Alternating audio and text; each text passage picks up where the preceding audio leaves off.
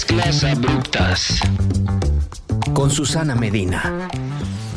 Bienvenidos a un episodio más de Mezclas Abruptas. Yo soy Susana Medina y en este podcast selecciono cosas y no siempre las mezclo con gracia, pero siempre intento hacerlo con buen gusto. Sírvase un trago y prepárense para una plática con Mike Sandoval, que es artista, ilustrador y papá de una gatita llamada Muerte. No sé si es papá o, humano de una gatita llamada Muerte.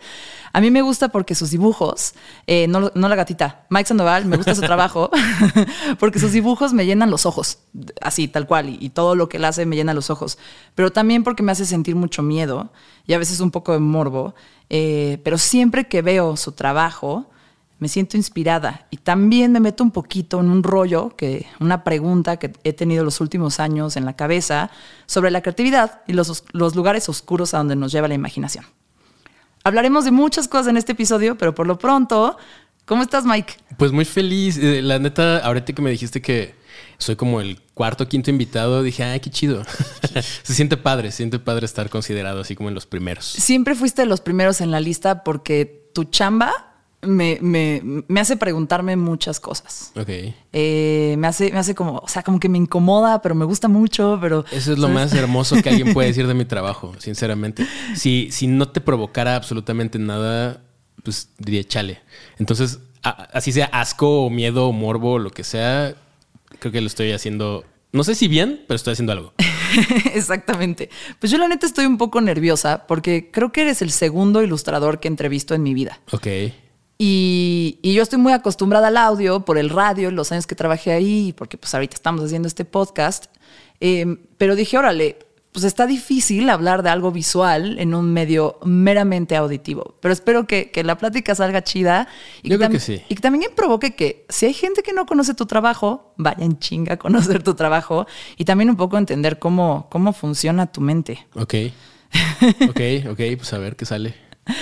Oye, la primer bueno, me gustaría, tenías una bio en tu sitio eh, que, me llamó mucho la atención. Se me hizo muy linda, porque además dije, órale, y ha trabajado con un montón de artistas que me encantan y con un montón de marcas que tienen pues, una relevancia global impresionante, ¿no? Eh, estuviste un rato como director de arte en agencias de publicidad. Correcto. Luego, me gusta que dice, la vida le dio la oportunidad a Mike Sandoval de dar el salto y dedicarse a lo que siempre quiso ser, ilustrador profesional freelance. Así es. Ahorita hablamos de por qué quería ser freelance. no querías horas de oficina, ¿ok? La odio. odio. Tengo un tema ahí con la autoridad y con los horarios y con no sentirme dueño de mi tiempo y de mis procesos. O sea, eso me tomó un tiempo llegar a esa conclusión, ¿no? O sea, sales de la universidad, eh, te avientan al mundo laboral, no sabes ni qué pedo y entras a Pescas lo que puedes. Pescas lo que puedes, medio como que te rifas un rato y dices, no, a ver, creo que hay más opciones. Y de repente ves a lo lejos a una atractiva mujer curvilínea llamada agencias de publicidad que te promete todo lo que has querido en la vida. Sí. Y ahí vas de pendejo, ¿no? y dices, ah, sí, sí, sí, a ver, sí, suena bien. Y te, te, avienta dinero, te avienta el dinero así en la cara y te... Y en realidad era la bruja de Blancanieves, ¿no? Sí, sí, no, la verdad es que yo tengo experiencias... Tengo, o sea, ok, sí, sí tengo experiencias chidas, sí me la pasé bien en un par de años. Creo que mi error fue no darme cuenta de eso antes. Entonces me aventé siete años trabajando en publicidad, que tal vez no sean tantos comparado con las carreras de otros compas que tengo que, que no, pues yo llevo 15, yo llevo 20 años y es como, ay, güey, ¿cómo le haces, no? Pero... Estoy contando, mira, yo llevo 10 años trabajando en marketing y publicidad. Pues ahí vamos, ¿no? O sea, yo, me, yo a los siete años me di cuenta que, bueno, no, desde antes, pero yo duré siete años ahí en, diferentes agencias, ¿no? Sí, sí, sí. Que también esa es la otra, ¿no? Vas brincando como de agencia en agencia en busca de, la promesa de algo mejor. Sí. ¿No? Y no, aquí la mente está más chido. No, aquí los bomberos están mejor manejados. sí. Y, ahí vas. Y es lo peor. se aquí sí cuestionamos al cliente. Sí, no, no. Aquí no creas que, vas a hacer horas nalga y no creas que no sé qué. Y, esas tonterías que te, que te compras. Y, y no. Y entonces fue cuando me di cuenta que Ah, eh, eh, eso de... Ah, voy a contar una anécdota que he contado un millón de veces, pero me fascina. Que seguro es la pregunta. ¿Cómo diste el salto de trabajar ahí a ser freelance? Es que... ¿Va por ahí? Sí. Un poco sí. a ver. Eh, mi mamá es una de las personas que más cosas me ha enseñado sobre la vida. Ok. ¿no? Y, y mi mamá, a pesar de que es una señora católica, así modosita, ¿no? Como bien amable y todo, es una señora muy punk también. Ella tiene una anécdota que le pasó cuando estaba muy joven, entró a trabajar a no me acuerdo dónde, y un día tocó la puerta del, eh, de, de su jefe. Ok. Y le dijo, oiga licenciado, eh, vengo a decirle que a partir de mañana ya no vengo a trabajar. Eh, nada más quería agradecerle y, y pues ya, bye, ¿no? y el licenciado, que no sé cómo se llamaba, le decía como de, ah, ok, me, me agarra de sorpresa, pero ok, pero explíqueme por qué ya no va a venir. Y mi mamá le dijo, no, licenciado, en serio, dejémoslo así, dejémoslo por la paz, nada más vengo a despedirme. No, pero dígame, es que no le puedo decir porque se va a enojar. No, que sí, que sí. Entonces le estuve insistiendo hasta que mi mamá ¿Se dijo, quiere enojar? Pues bueno. ¿Se quiere enojar? Ahí le va. Ahí le va. No puedo trabajar, o sea, no, voy a renunciar porque no soporto que alguien más estúpido que yo me dé órdenes. Y el vato se quedó así como de, oh, lo verga, ¿no? Y, y- y- y pues ya dijo, no, pues sí, tienes razón, sí me, no me voy a enojar porque le prometí que no me iba a enojar, pero... Y se me quedó tan grabada esa, esa frase y esa anécdota Sí. que dije, sí, o sea, no, no puede ser que estés trabajando para gente... O sea, tiene, tienes que incluso buscar buenos líderes, Sí. ¿no? Sí, yo creo que hay una frase por ahí y es muy de productividad. y Está muy corporativa, ¿no? Pero de hecho no sé dónde sale, pero a mí me pasaba mucho también trabajando en, en- en ciertos lugares. Es como, y no estoy diciendo que yo sea la persona más inteligente del No, cuarto, pero, pero intenta estar en un lugar donde seas la per- donde, donde no seas la persona más inteligente del cuarto, donde siempre te estén enseñando algo, donde Exacto. siempre. Y a mí en lo personal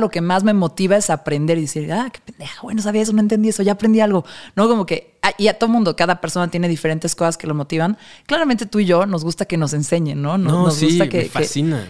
que la banda sea más, más, que, pues sí, o sea, como que digo un poquito con toda la humildad, es decir, y, y reconociendo los logros que cada quien ha tenido en su vida, lo Totalmente. que sea. Sí está chido como que de repente llegar a decir, ah, mira, esta persona me está ayudando a crecer intelectualmente, personalmente. De hecho, es- eso incluso permea hasta mis relaciones eh, de pareja. O sea, Claro. siempre me ha gustado como relacionarme con alguien que me aporte algo y a quien yo pueda admirar. ¿No? O sea, que me, que me esté enseñando, que, que sea lo que sea que haga, Sí. que le meta un chingo de pasión. Y que, y que me lo esté como Transmitiendo. transmitiendo porque creo que se vuelve muy como muy sinérgico, ¿no? Pues hablando de pasiones, eh, tu bio dice, su pasión por contar historias en ilustraciones la unió con su segunda pasión, la música. Creo que ahí tú y yo tenemos algo en común.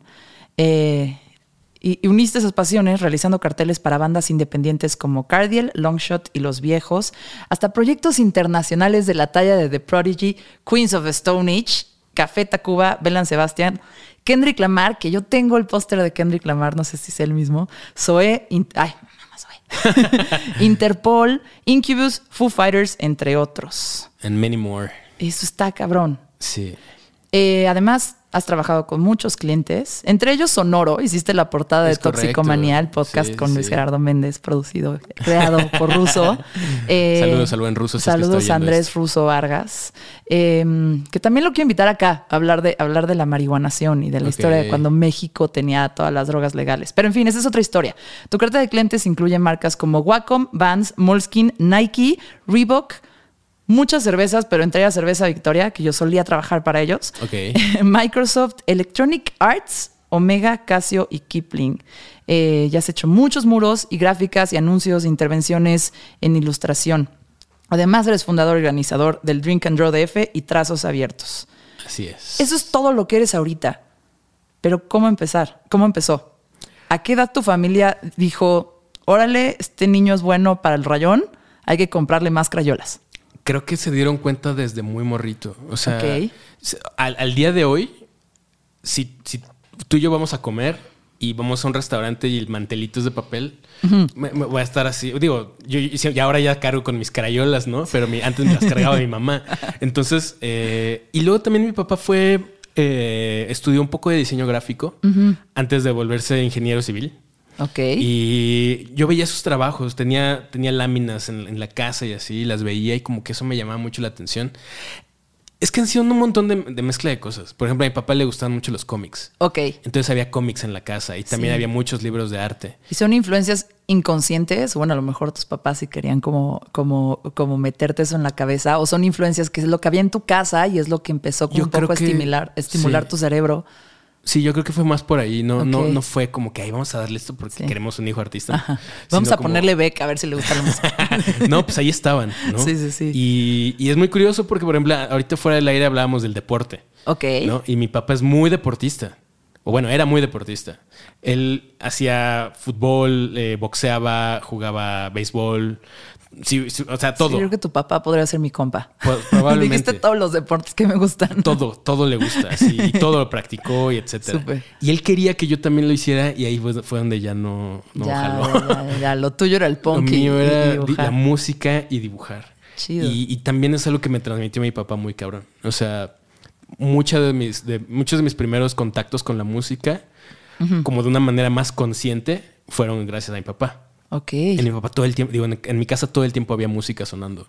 Entonces, y de todo tipo, o sea, desde, pues, obviamente, rock clásico, hasta salsa, hasta cosas como del folclore latinoamericano. Entonces, siempre había estímulos musicales. Ok. Y, y también eso, no sé qué, no sé cómo le hizo a mi papá, pero ves que dicen, ¿no? Que, que, que si quieres que a tu hijo le guste algo que a ti te gusta, no se lo pongas se así lo tan pongas. frontal. Ajá. Porque si no lo vas a hartar. Y aquí fue al contrario, fue todo lo, lo opuesto. Sí. Y, y entonces fue eso, se, se fue, se fue construyendo mi personalidad con base en las cosas que, que yo veía en mi casa y que sabía que estaban ahí. Ok. ¿no? Entonces, pues sí, en algún momento mis papás se dieron cuenta que lo mío era la, la rayada. Ajá. Y, y nunca me faltaron ni estímulos, ni apoyo. Si yo quería tomar un curso de algo, me metían al curso. Si quería X material, me lo compraban. Cuando se podía, obviamente, Sí. ¿no? Y, y ya, o sea, y, y el- un día, pues obviamente llegó esa pregunta de, ¿y qué vas a estudiar? Y dije, pues quiero ser diseñador gráfico. Y me dijeron, pues sí, obviamente. Así, no, no nos sorprende en lo absoluto, ¿no? Y entré a estudiar a la Ibero, eh, diseño gráfico, Ok. y fui muy feliz ahí. O sea, nu- nu- nunca he tenido un momento, y eso se me hace muy extraño, porque conozco muchísima gente que, que en algún momento de su vida ha tenido como esta duda o este momento de crisis de, ah, es que no sé si lo que estoy haciendo es lo correcto, no sé si, si debía haber cambiado de, de carrera. Yo, hasta el día de hoy, sé que estoy en donde tengo que estar. O sea, donde estoy, estoy bien. Y solamente enfrente de mí veo un horizonte muy amplio donde hay miles de opciones, pero todas enfocadas al arte o algo que tenga que ver con el arte. Oye, Mike, hay mucha gente que tarda toda su vida en encontrar dónde quiere estar. Y es gente que está constituida diferente a ti. Sí, ¿sabes? claro. ¿Qué les podrías decir? Pues que se escuchen, que yo sé que en el fondo sí saben. Ajá. Creo que muchas veces les cuesta trabajo admitirlo. O pena, o a lo mejor, digo, cada, cada persona tiene una historia diferente. Por ejemplo, en mi casa nunca me dijeron que no, como te acabo de contar, pero Sí. tengo muchos amigos que sí sufrieron un poquito porque cuando les dijeron a sus familias que querían estudiar o diseño o arte o lo que sea, le decían, no, tú tienes que ser abogado como tu papá y tu abuelo y no sé qué, o no, ¿cómo vas a vivir de eso si te vas a... no Te vas a morir de hambre. Claro, Sí. el típico, ¿no? Ajá. Pero en mi casa nunca fue así, ni conmigo ni con mi hermana. Entonces no sé exactamente cómo se sienta tener esa duda tan profunda, pero yo creo que en el fondo sí sabes, porque hay, debe de haber algo Ajá. que te apasione como nada. Y Entonces yo creo que te tienes que escuchar. Ok. Tú, que no tuviste tú. Mike, así estaba haciéndolo muy ya de la mecha, ¿no? Pero tú que no, no, no tuviste este reto, ¿no? Ajá. Este obstáculo de, de- de querer algo y, y que de alguna, fo- de que de alguna forma la vida te llevara por otros lados para llegar a ese punto, sino como que a ti el camino se te fue abriendo un poquito en lo que te apasionaba. Debes de tener un reto diferente, ¿no? Como artista. Sí, o sea, ¿Cuál es tu ajá. reto? O sea, ¿cuál sientes que ha sido tu reto? No aburrirme y mantenerme relevante, ¿sabes? O sea, Ok. es- es- son otro tipo de angustias las que me aquejan. Quiero hablar de tus angustias. Sí. O sea, Angustias. me da ansiedad. No, o sea, parecía, hasta este momento parecía que ya tenía toda la vida como figured out, ¿no? Pero la verdad es que no, o sea, de repente estoy haciendo algún proyecto y digo, ok, ahorita este es mi reto y mañana qué voy a hacer.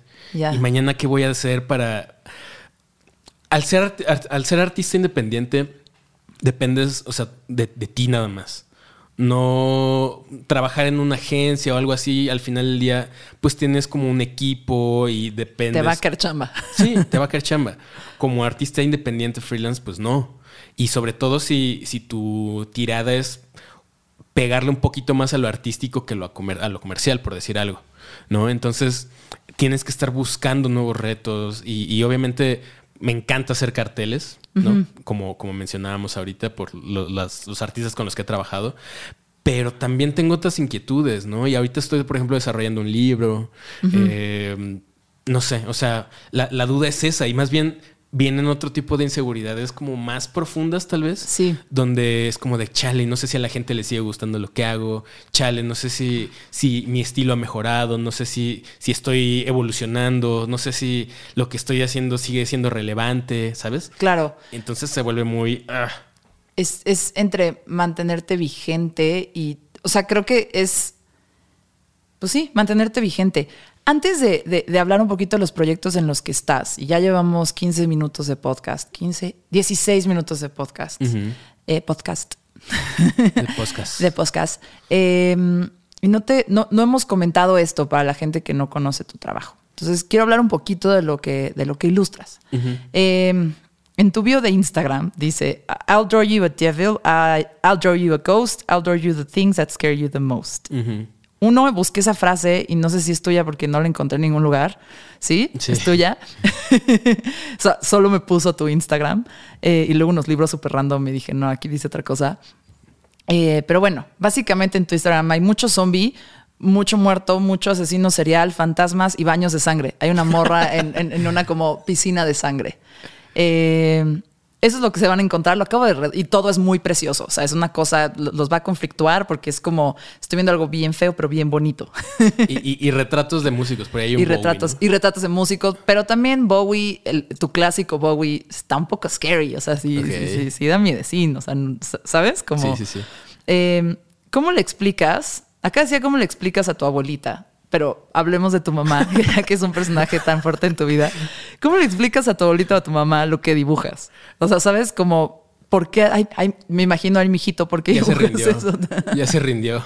¿Sabes? Es muy curioso. Creo que nunca me habían preguntado esto, pero es algo que yo ya sabía porque mi mamá durante muchos años me dijo, ay, mijito, ¿por qué, si dibujas tan bonito? ¿Por qué no haces algo más? Y creo que ya, ya, lo, ya lo asimiló, ya dijo como, bueno, ya, esto es lo que le da de comer chido, date, ¿no? Pero fíjate que también, o sea, curiosamente lo que más me mueve a mí es la naturaleza. La naturaleza en los animales, en las plantas, en el ser humano. por eso me encantan los huesos. Y por eso me encanta los procesos de decadencia de la carne. Sí. Porque es algo muy natural. No es tan morboso. De hecho, no, yo, yo no me considero para nada como alguien que le guste la, violencia. Y, O sea, si, si, si usted, querido podcast, escucha, está sintiendo curiosidad por ver mi trabajo, no espere ver portadas de Cannibal Corpse, ¿no? O sea, no, no va a encontrar como este morras colgadas abiertas en canal con las tripas de fuera, sino más bien. Va a encontrar dos zombies formando un corazón. Exacto.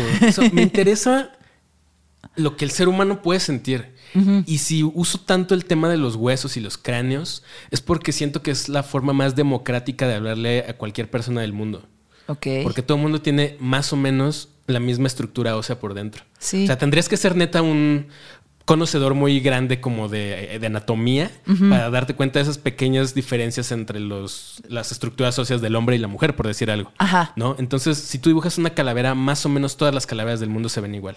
Entonces, a mí me interesa esa universalidad en el mensaje. Ok.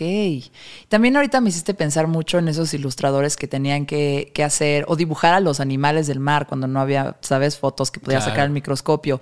O, o los que tenían que dibujar los músculos y la anatomía. Como que al final era como un propósito de ciencia, pero terminaban haciendo algo estético súper lindo, ¿no? Y es, es, bueno, me hizo pensar un poquito eso que me acabas de decir. Eh, te tengo otra pregunta. Y a ti que te gusta la música y pues, has trabajado con los Foo Fighters, eh, hay una plática de Dave Grohl que dio en South by Southwest hace muchos años. y que trata sobre encontrar su voz. Entonces habla un poquito del proceso de cuando él estaba con Nirvana, cuando se murió Kurt y el Curco. Em, y que él estaba como muy deprimido y se encerró. Hizo el primer disco de los Foo Fighters, que es una belleza. Eh, ¿Es, el, ¿Es, el, Color and the Shape? No, es el que tiene la pistola, ah, ¿no? Sí, sí, sí, sí. Eh, que creo que se llama Foo Fighters igual, creo que es homónimo. Em, pero que el güey estaba solito en el estudio y le daba como pena decir que era solo él y por eso, eh, o sea, él hizo todo el disco y dijo que la banda, que era, que era Foo Fighters para no sentir que él era el solito, ¿no? Pero empieza a hablar de todo, de cómo él fue poco a poco encontrando su voz. Eh, y habla mucho de como, hay una frase que me encantó que es como, no hay guilty pleasures, es como, fuck it, is your pleasure. Una cosa así dice, ¿no?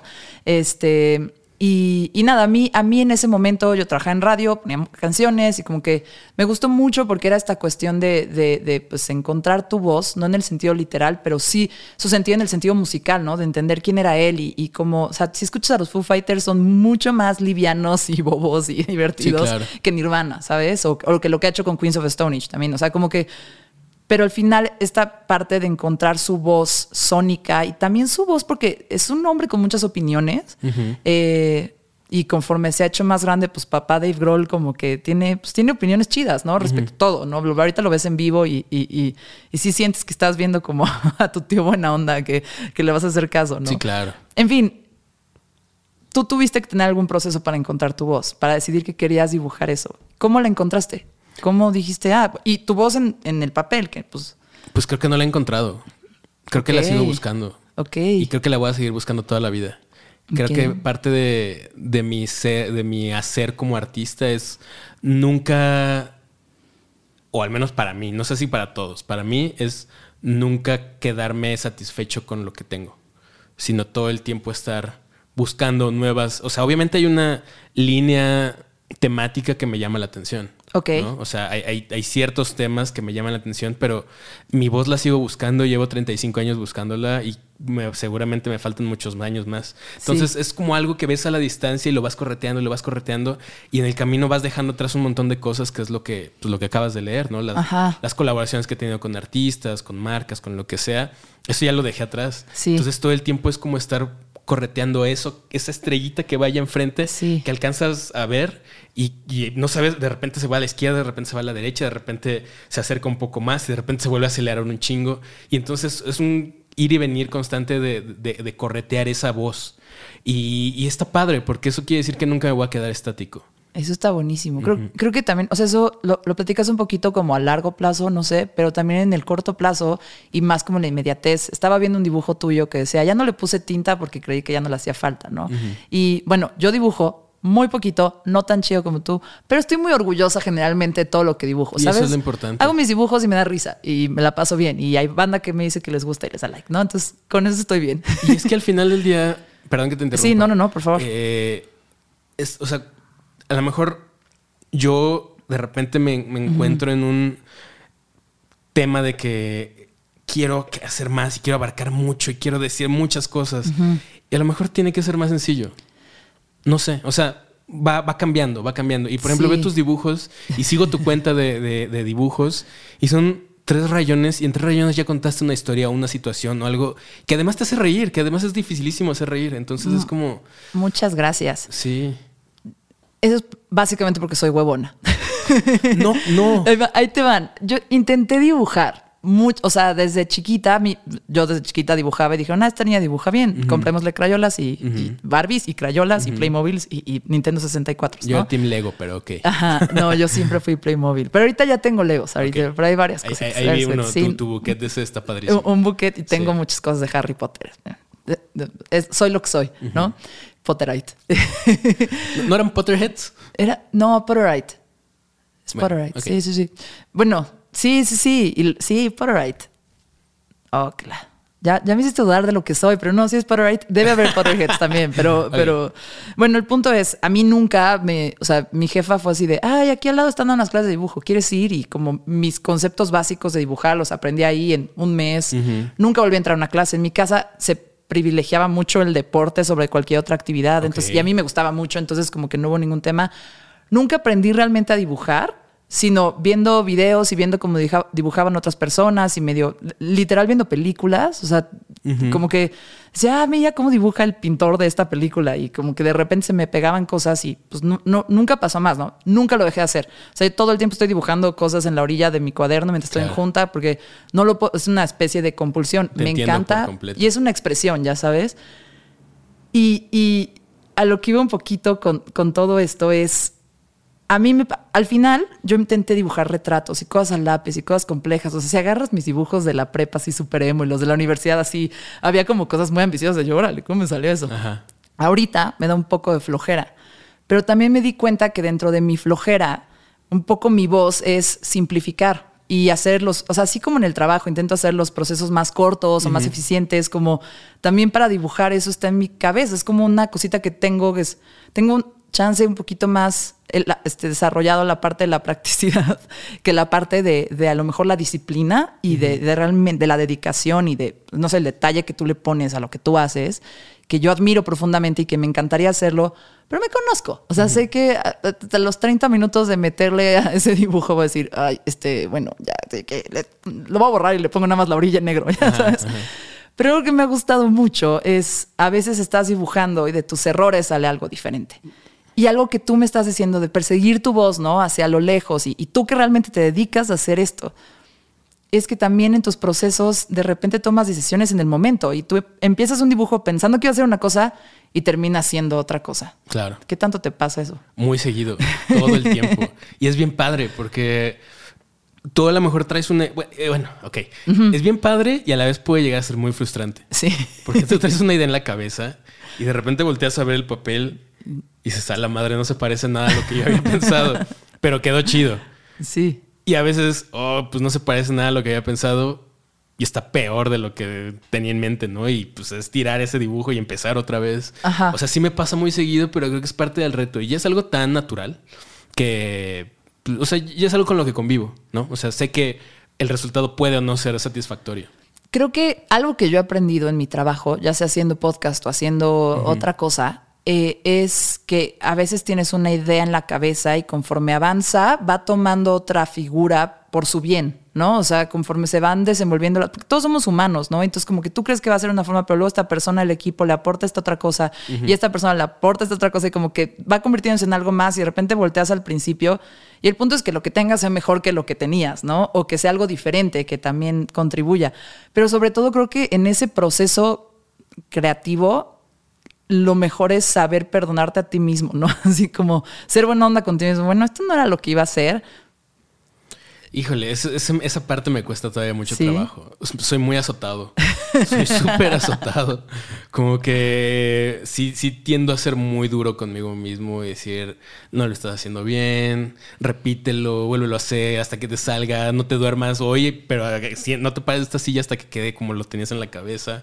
O sea, sí soy, o sea, sí, el ser artista también es, suena horrible lo que voy a decir, pero sí es muy azotado y muy sufrido también. Sí. O sea, sí te tienes que enfrentar como que a muchas inseguridades y a muchos demonios. Me caga esa expresión porque siento que es como de, niño gótico. Sí, sí, sí. Pero, pero es la realidad. O sea, hay un montón de cosas que traes dentro que te están todo el tiempo picando el cerebro. Sí y que no te dejan en paz. Entonces. Y que son más complejos que un jefe, ¿no? que mala onda. O que un coworker que te está echando toda su chamba. Pero pues al menos ya te emputas contigo mismo. Sí, sí, sí. Ya, no, ya, no, ya no le estás siguiendo órdenes de alguien más. Pero en contentarse con uno mismo está más cabrón que en contentarse con los demás. Sí, pero los, los éxitos también se saben más chidos. Sí.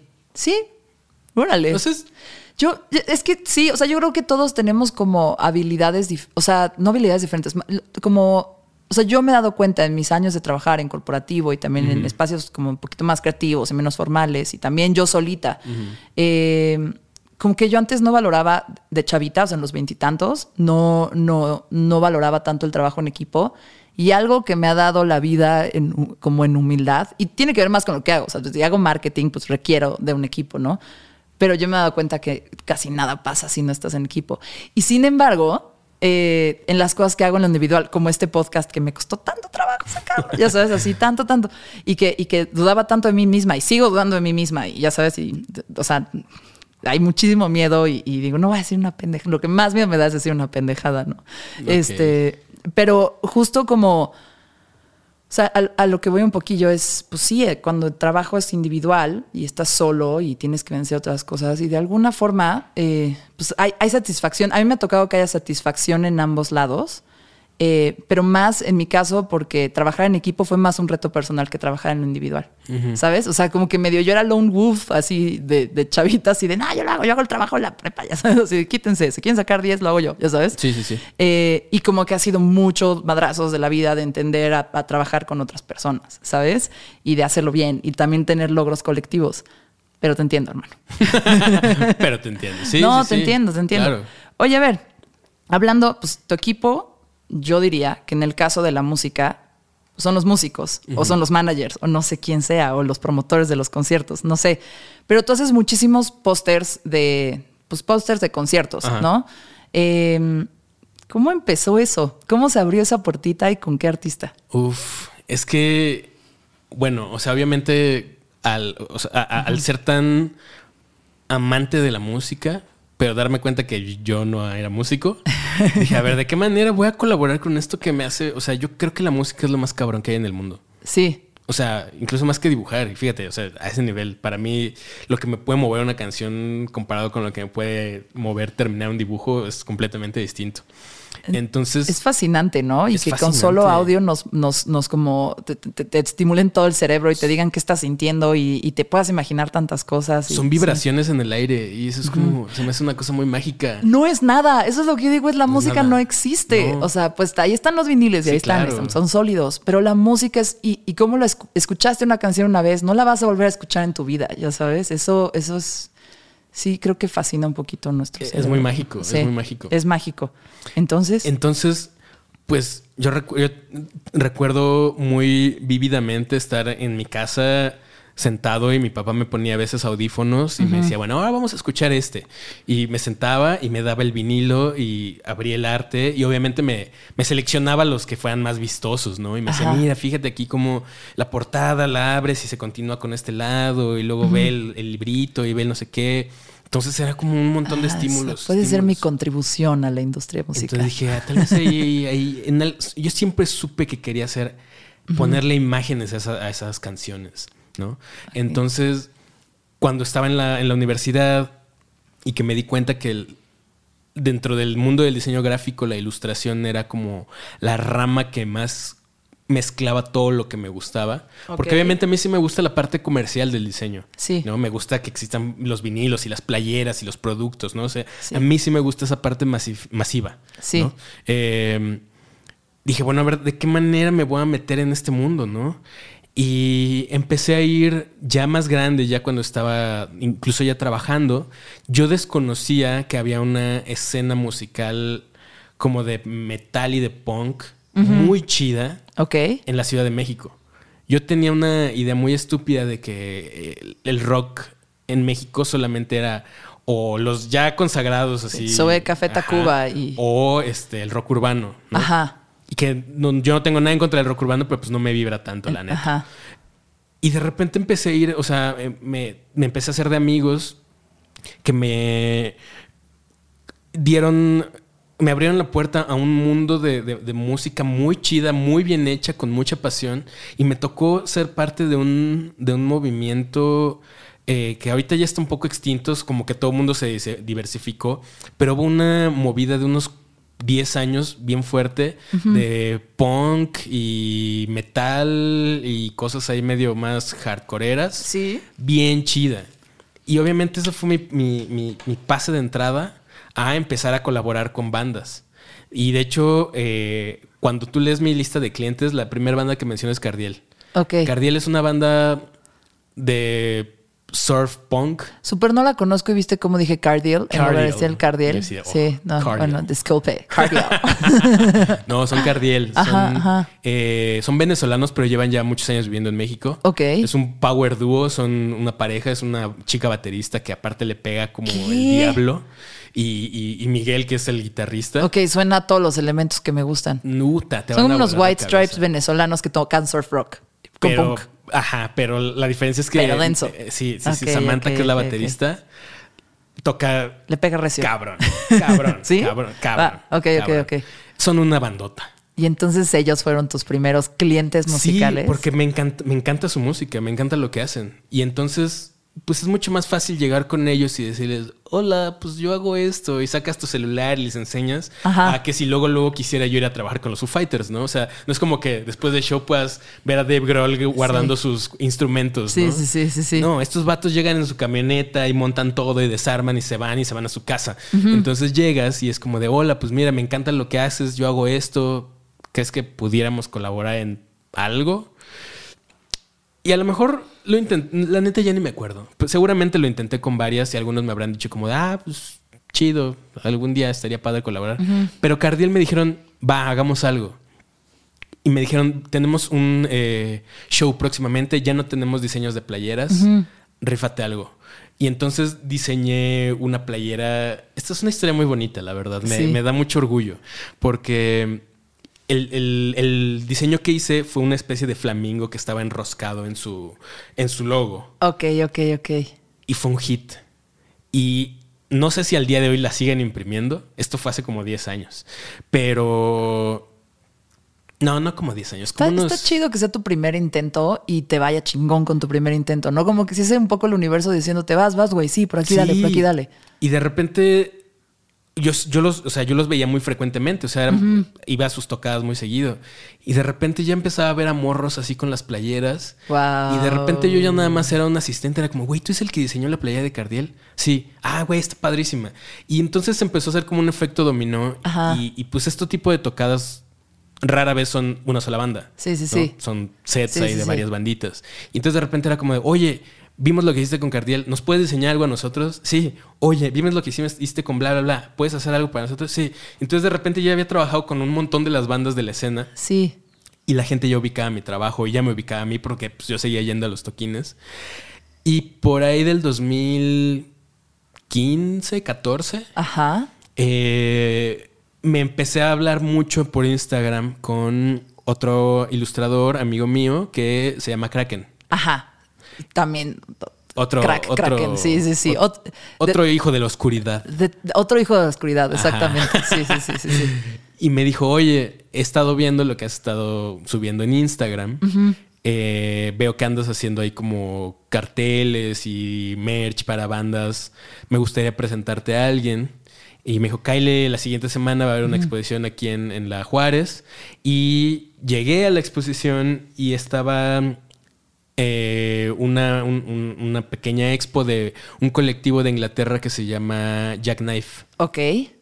y organizada por Ahmed Bautista, que es el, pues, digamos, líder de Mercadorama. ¿no? Exactamente. Que pues eh, es, la- digamos, la, el colectivo de artistas, pues no, no sé si más importante, más grande, más conocido de México, tal vez. Sí, yo diría, o sea, hacen entre toda la posteriza, pero también mucho el merch. O sea, cuando ustedes van al Corona Capital o al, no sé si al Vive Latino todavía, pero que porque no he ido al Vive Latino, pero ya lo extraño. Este, el merch que ven ahí lo, lo saca Mercadorama. Exacto. Y, y creo que han hecho un trabajo increíble de, de como reunir a los artistas y también no sé cómo sea estar internamente, pero creo que los ha conectado con ir trabajando con artistas cada vez más grandes, grandes en el sentido de popularidad Sí, y, sí, y- sí, y sí. también como un poco de herencia, ¿no? O sea, ya te echaste un póster de Kings, de Queens of, of the Stone Age y eso está cabrón. Esa es, una, esa es otra historia que me gustaría platicarte en un momento. Ok, ok. Entonces llego con. Yo me acuerdo que previo a todo esto, yo veía que venían bandas como. Pues bandas grandes, ¿no? Como Sí. que, que Phoenix, que bla, bla, bla, que este.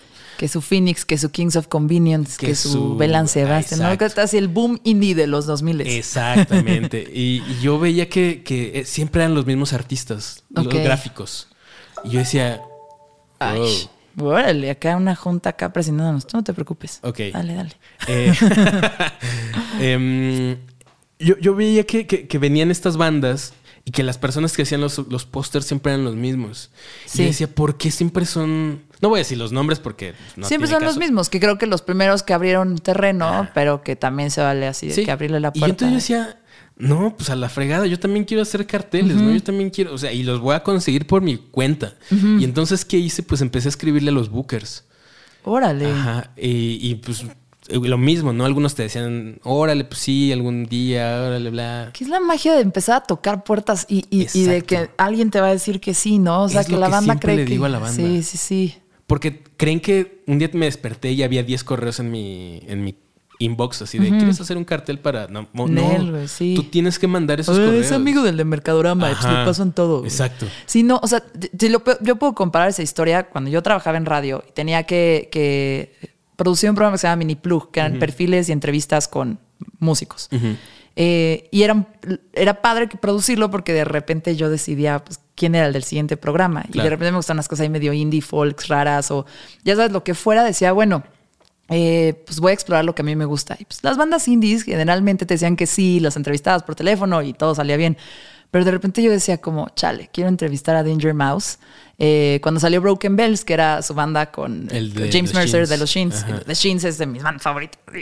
Y. Y Danger Mouse ha hecho exactamente, ha producido los discos de muchas bandas que amo.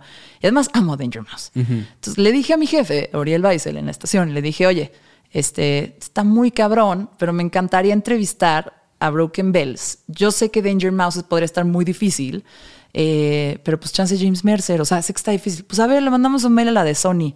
Y la de Sony fue así de, este, claro que sí, tienes que venir. Sí, eh, tenemos disponibilidad con Brian. Y yo, Brian es Danger Mouse. Que, chido. Voy a entrevistar a Danger Mouse.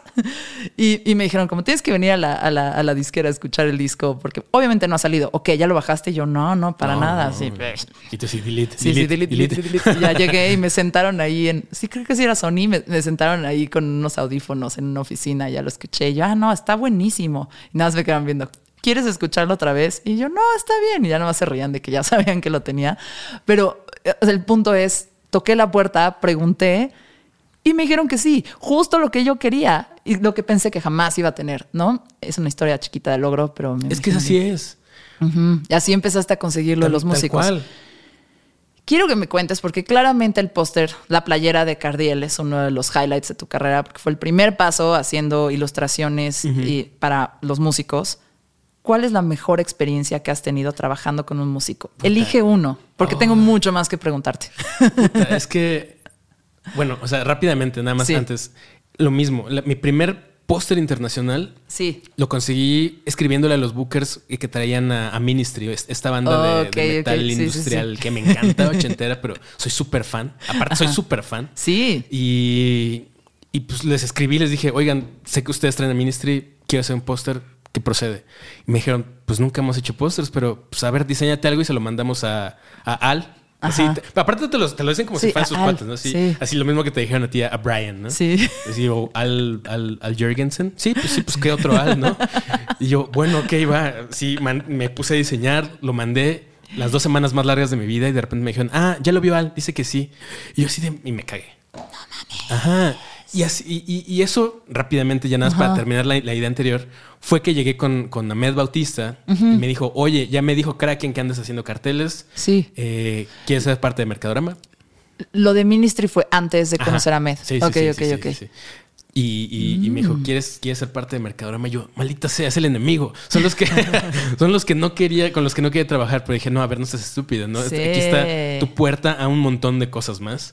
Y pues hasta el momento sigo siendo miembro de Mercadorama y pura cosa buena ha pasado a partir de ahí. Me preguntaste ahorita como alguna experiencia chida. O sea, sí, como el, la mira, ahorita que estábamos hablando de que pues eres un, eres un lobo solitario en tu trabajo, ¿no? Pero de repente tienes que colaborar con un equipo que quieras o no, no se van a poner a dibujar junto a ti, pero sí creativamente tienen una especie de input, ¿no? ¿Con qué músico has tenido la colaboración más chingona en este trabajo de hacer? Uy. De, Creo-. No, o con qué, o con qué no, manager o booker. O sea, creo que de las experiencias más bonitas que he tenido fue cuando hice el- un póster para The Prodigy. Sobre todo porque pues, ya se murió. eh, ay, se fue ahorita el nombre de este güey, de Kid Flint. Hiciste un dibujo cabrón de él, ¿no? Sí, apenas le- le hice un dibujito de él. Precioso. Eh, el proceso fue muy sencillo. Me pidió, o sea, Ahmed me dijo, oye, viene The Prodigy, ¿quieres hacer el cartel? Y yo, por supuesto que quiero, ¿no? Lo diseñé, lo mandé, lo aprobaron.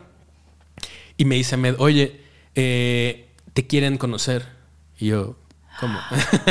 ¿Cómo que, como que me, a mí? ¿Yo? Sí, sí, sí. Este, tiene, hay que llegar antes. Este, obviamente estás invitado al show. Sí. Eh, pues ya, llegué. Habían en el backstage del plaza, habían puesto como mesas de estas como de banquete, así con, con todos los carteles que, que habíamos impreso. Y entonces estaba yo como en una esquinita y estaban, pues todos, estaban eh, Kit Flint, eh, Maxim y, y, se me acaba de ir el nombre del otro vato, eh, firmando los pósters y yo, están ahí firmando los pósters, ¿no? O sea, los tengo ahí, ¿no? Fue el show, todo, y me dice Ahmed, oye, ya acabó el show, que si podemos ir a backstage. Entonces ya voy a backstage y estaban ellos tres ahí, pues ya cansados, sudorosos, con sus toallas y todo, y me dicen, tú eres el que hiciste el póster, sí, muchísimas gracias, te queremos agradecer por tu arte, está increíble, eh, gracias por, por, darle como cara a esto, este, ¿quieres fotos? ¿Quieres que te firmemos algo? Yo, pues, si me dejan tomar una foto con mi póster y ustedes, estaría increíble. Ah, sí, por supuesto. ya, fotos, sí, fotos. ¿Quieres más? Sí, órale. Me firmaron mi cartel. Me dijeron, ya nos vamos a retirar, estamos muy cansados, pero quédate, este, disfruta del las chelas gratis, chelas. Sí, sí, sí. Y, y yo dije, wow, qué, qué nivel de caballeros, o sea... Está cabrón, está cabrón crecer. O sea, yo tengo un gusto musical. Ahorita ya me gusta de Prodigy, pero, pero cuando era cuando estaba chavita, pues yo empecé un poquillo a entender más de música con el Britpop, ¿no? Sí, me gustaba este, Oasis y, y, y Belan Sebastian y, Travis y Coldplay y luego de ahí como que vas, obviamente los Strokes y los Libertines, ¿no? Pero eso es como lo que un poquito empecé a entender. Era como mi mundo musical en la adolescencia y, y como que después terminar trabajando en radio y hablando y conociendo a esos músicos, haciendo esas cosas, a mí me parecía, o sea, yo todos los días estaba fascinada de como antes, o sea, güey, me formaba fuera del mix-up esperando a que saliera el disco de los Arctic Monkeys y de alguna forma puedo, o sea, yo me sentía muy privilegiada y agradecida eh, profundamente de que pudiera ser de alguna forma parte o como medio, es que sí, es como sí, participar o por lo menos compartir algo que me gustaba tanto, ¿no? Y, me fascinaba. Y creo que pues es un poco lo que te pasó a ti con Prodigy. Sí, totalmente. Ahí te va. Yo leí un libro de un señor que se llama Bernardo Esquinca, cambiando así abruptamente de tema, de un señor que se llama Bernardo Esquinca. Eh, leí el libro de La Octava Plaga, que se trata de un periodista de nota roja que empieza a enfrentarse a un montón de asesinatos muy bizarros como, como con atributos medio de insectos, o sea, como decían, ah, esto se parece a lo que hacen las mantis religiosas, o esto se parece a lo que hacen los mosquitos, o esto...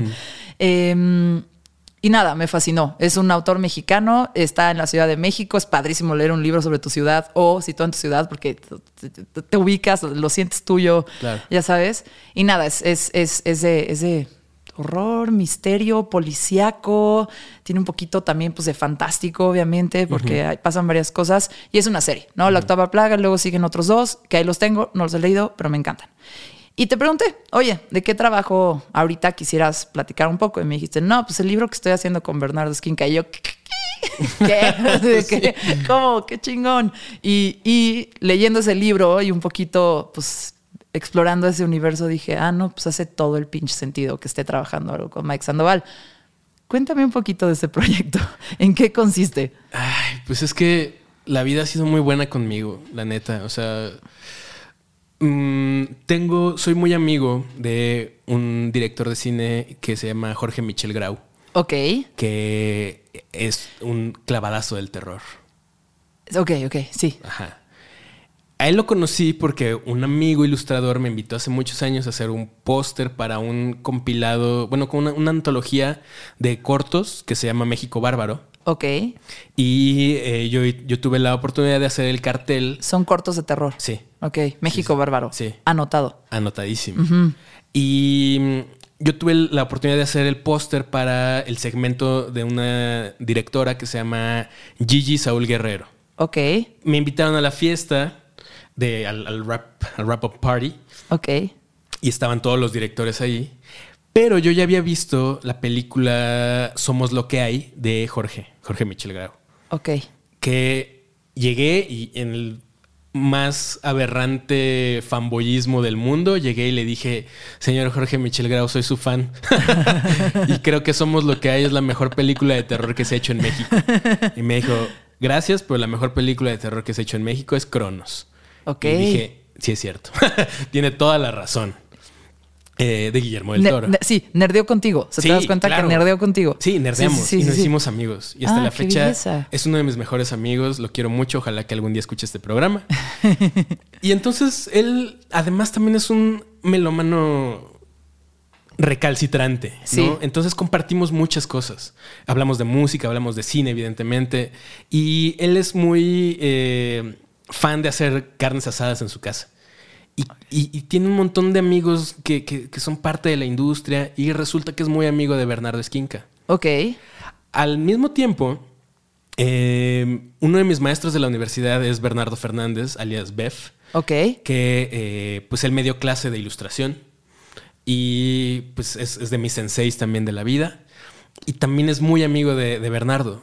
Entonces nos encontramos en varias reuniones y todo y, y de repente me escribe un día, o sea, hace un par de meses, me escribe este mm, el, el editor de la, de la editorial Ajá. que se llama Almadía Sí. y me dice, oye, em, voy a, estoy trabajando en un proyecto y eh, me gustaría ver si te interesa. Bernardo Fernández va a reeditar sus, digo Bernardo Fernández, eh, Bernardo Esquinca. va a reeditar sus, sus cuentos, eh, esta, serie de cuentos que ya tenemos y quieren que eh, sacamos una edición ilustrada y Ay, Bernardo. Voy a comprar esa versión ilustrada. quiere que la ilustres tú. No Y manches. yo así de, ¿neta? ¿Cuándo va a estar ese proyecto? pues ya no debe, o sea, este año, o sea, no sé en qué momento. Yo eh, estoy 2022. terminando las ilustraciones. Ok. O sea, no debo de tardarme mucho tiempo más en acabarlas. Ok. Son 18 cuentos y pues cada uno lleva il- ilustraciones. Es una antología de cuentos. Ajá. ¿Cómo se llama? No sé porque son... A mí me dieron los cuentos para leerlos Mm. Ya. por separado. O sea, son tres libros que son eh, Demonia, Ok. eh, Los Niños de Paja y Mar Negro. Ok. Y de esos tres libros hay una selección y se va a hacer una nueva edición. Ah, buenísimo. Ajá, ajá, ya están haciendo como la cosa de Mafalda que te la van partiendo en diferentes libros, ¿no? justo, justo, justo, justo. Pero fíjate, qué, chistoso que lo mencionas porque Ajá. yo creo que si el día de mañana se reseteara mi vida y me dijeran, tienes chance de estudiar otra carrera que no tenga nada que ver con arte, yo hubiera decidido estudiar algo como de biología y me Ok. hubiera enfocado en la entomología, o sea, a los bichos. ¡Wow! Estoy obsesionado con los insectos. Tengo insectos tatuados por todo el cuerpo y curiosamente Está cabrón que a ti te gusta lo que a mí me da miedo. Está, está muy cagado. Sí. Está muy chistoso. Bueno, nada más rápidamente. El día que empecé, o sea, me dieron los tres libros, Ajá. agarré uno al azar y el, el- el que agarré se llama Los Niños de Paja. Ok. Y el primer cuento habla de un entomólogo forense. Ok. Y dije, esto tenía que pasar. Que de ahí debió haber salido toda la inspiración para la saga de, de bueno, de la octava plaga de los que Puede salen, ser, ¿no? yo, creo. No sé, no, no he leído, no he leído esa serie, pero probablemente sí, porque en varios de los cuentos hay Te va a insectos. Ya lo sé. En la octava plaga es, o sea, no quiero contarles, nada más es un tipo que es periodista y lo cambia en la nota roja y cubriendo asesinatos empieza a descubrir como una trama ahí muy rara de que hay ciertos humanos que se están convirtiendo en insectos y- o están como adquiriendo habilidades de los insectos, pero pues después, o sea, hay una chava que, que empieza pues, a engolosinarse con los focos como los mosquitos. Wow. Eh, y creo que ella no hace nada malo, pero sí hay un ahí, un... No se los quiero arruinar, pero pues ya, eh, hay asesinos. Y Y, entonces él resuelve cosas Sí. como periodista, va ayudando a resolver el misterio y... y Me, encanta. Siento Sí. que sí, es, es todo mi trip. es, es una cosa entre médico forense y etmólogo. Entomólogo. Entomólogo. Órale, no me sabía ese, no me sabía ese, ese término. Em, pues bueno, Mike, cierra abrupto. Ok. Mezclas abruptas. Oh. Así es la cosa aquí. Hay mucho más que te quisiera preguntar, pero pues ya decidí que mejor regresas otro día y hablamos más. Yo encantado. pero por lo pronto quiero, el cierre lo tenía súper planeado. Tienes otro proyecto muy bonito que se llama Horrorama. Horrorama. Horrorama es tu podcast. Ajá. Eh, y hablan sobre películas de terror. Claro que sí. Sí, que creo que nunca se les va a acabar el contenido porque salen y salen. Yo no veía películas de terror. Mm, Me da, o sea, me pusieron el exorcista de morrita, mi papá me puso el abogado del diablo y Scarface y el exorcista de morrita y todo mal, pero, pero pues no aguanté el exorcista, fíjate, y, y me da mucho miedo. Eh, y empecé a ver pelis de terror, pelis de miedo, este, pues De ya- sustos. o sea, de sustos a los treinta y tantos. Ya que, que medio ya como que ya no me da tanto miedo la oscuridad y medio ya, como que ya medio lo integré a mi vida y ahora lo disfruto mucho.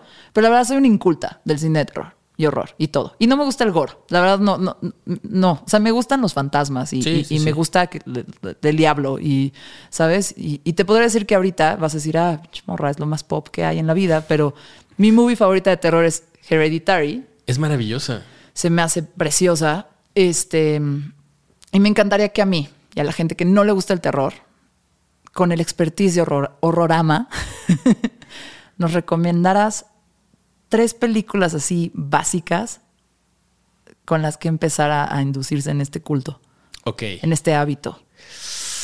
Ay, lo, lo maravilloso del terror es que cualquier. Puedes hacer una película de terror con prácticamente lo que sea. Ajá. ¿No? O sea, puedes decir. Las plantas. las plantas. Sí. O, o sea, sí, y, y literalmente hay películas que el tema es plantas asesinas, ¿no? Sí, sí, sí. Eh, el, el episodio que grabamos ayer, por ejemplo, es comedy horror, ¿no? Que también es, es divertidísimo cuando le metes ahí como una jiribilla Scream. cómica. Scream es maravillosa, Scream es inteligentísima, es una Sí, gran sí. película. Eh, tres películas básicas.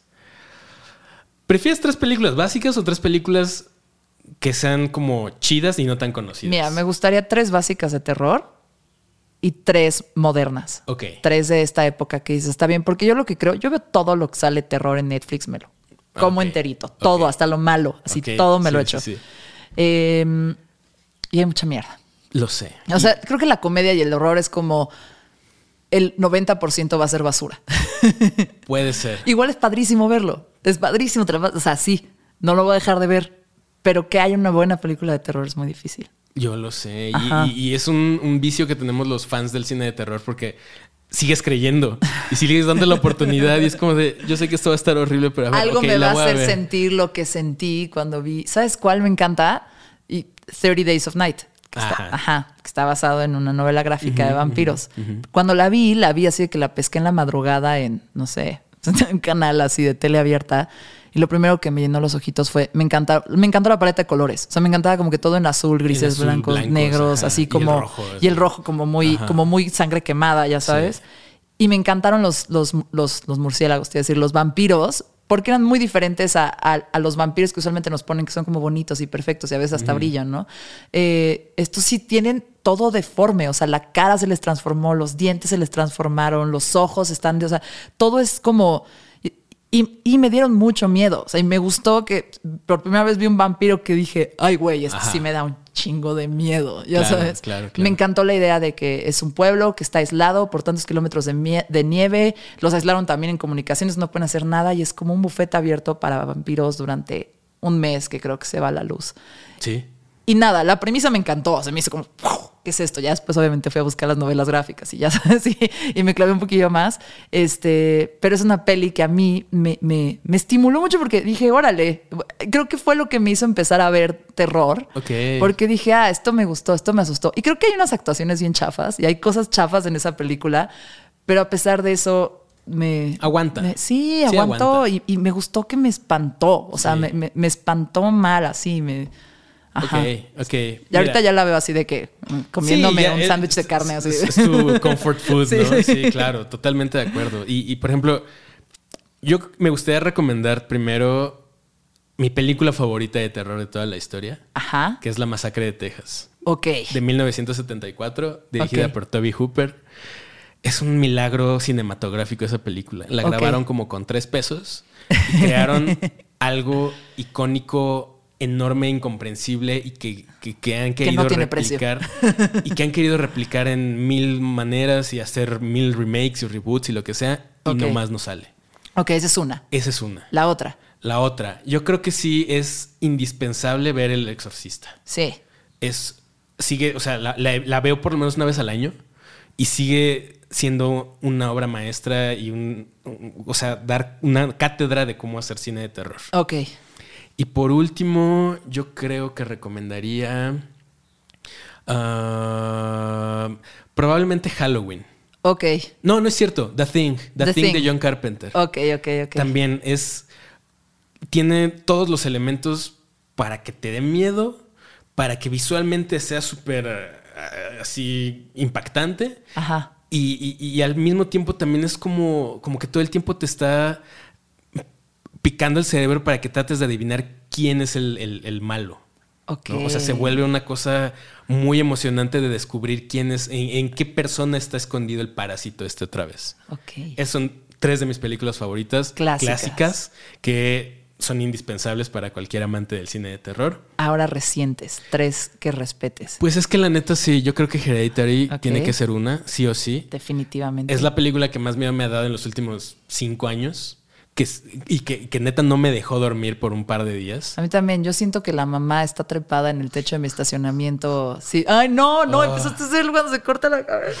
Me encanta, me encanta, me encanta, me encanta. Sí, no, yo nada más la mamá trepada en el techo, siempre me lo imagino en mi estacionamiento, que tiene como el techo alto. Digo, chale, ahí está, ahí está. Y me bajo mi coche corriendo a mi casa. Ah, yo creo que The Witch. The Witch, sí, pues sí, también lo mía. Hermosísima. Sí, sí, sí. Hermosísima, Y aparte bien está, hecha. está cabrón porque, mm, o sea, más que miedo, te tiene muy pinche tenso todo el tiempo. O sea, porque no pasan tantas cosas. Realmente no pasa nada, solo es, estás eternamente tenso. Sí, pero al mismo tiempo trae un subtexto ahí como de emancipación de la mujer. O sea, Sí, sí, muy- sí, cosas sí. muy chidas, muy, muy cool. Y yo creo que por último me gustaría recomendar ah, It Follows. Ok. It Follows es una película muy incomprendida, muy extraña. Es que era muy mainstream, ¿no? El, el, el It Follows o el... No sé, o sea, había una, hicieron un It Follows gringo, no sé si ahorita, no, pues hay un It Follows nórdico. que- No, de hecho solamente hay un It Follows. Ok, ok. Tal vez la estás confundiendo con Let the Right One In, No. que sí es, hay una nórdica y luego Sí. hicieron un remake. Ah, pues también la voy a anotar. ok. Bueno, It Follows es un- un- una cosa que se transmite mediante contacto sexual. Sí, y entonces se la van pasando ahí. de- Y hay algo que te viene, que no se para y que no- nunca se detiene y que te, que te quiere matar. Ajá. Y la única forma de deshacerte de esa cosa es pasársela a otra persona. Pero pues sabes que. Ah, a esa persona van a perseguir, esa persona van a Ajá, y perseguir. así, y nunca se va a detener. Oh, no. Y es muy, muy chida y muy extraña porque hay unas cosas ahí que hace como con. ¿Qué tal? Es un STD, que es lo que decías, Sí. que puedes convertir cualquier cosa en terror. Digo, las STDs también, las enfermedades de, de- de- de- Transmisión transmisión sexual. sexual, eh, también les deberían tener un chingo de miedo, pero, pero está, es algo muy común y como que se transformó en terror, ¿no? Sí, y también tiene como mucho, hay un subtexto de eh, teenage angst y de pues, el miedo al embarazo. O sea, muy buena película. Y la siguiente película que hizo ese director, que es eh, David Robert Mitchell, que se llama Under the Silver Lake, no tiene nada que ver con terror, pero es un peliculón. Es también. un peliculón. Sí. Pues con esa recomendación nos quedamos. Mike, muchas gracias por venir. Eh, que busquen tu trabajo, Mike Sandoval, así estás en Instagram. Es una cosa bien bonita. Denle follow. El, el, el- el October Ink, el Inktober, te quedó precioso. Muchas gracias. Eh, nada, síganlo ahí, escuchen Horrorama. eh, Por favor. y nada, pendientes de cuando se saque este, este libro precioso antológico de urge. Bernardo Sí, sí, sí. Esquinca. Eh, Susi, muchas gracias por la invitación. No, hombre, qué diversión. Qué chido. Ojalá que se pueda continuar la plática en otra ocasión. Te- vas a regresar, lo sé. Tengo mucho más que preguntarte. Vientos. Mezclas abruptas. Con Susana Medina. Sigue o suscríbete a este podcast para recibir un nuevo episodio cada semana. Deja una reseña. De preferencia cinco estrellas. Excelente servicio. Y si quieres seguir la conversación, busca arroba mezclas abruptas. Mezclas abruptas. O arroba Susy Rain. S-U-Z-Y Rain de lluvia en inglés. En Twitter o Instagram. Mezclas abruptas con Susana Medina.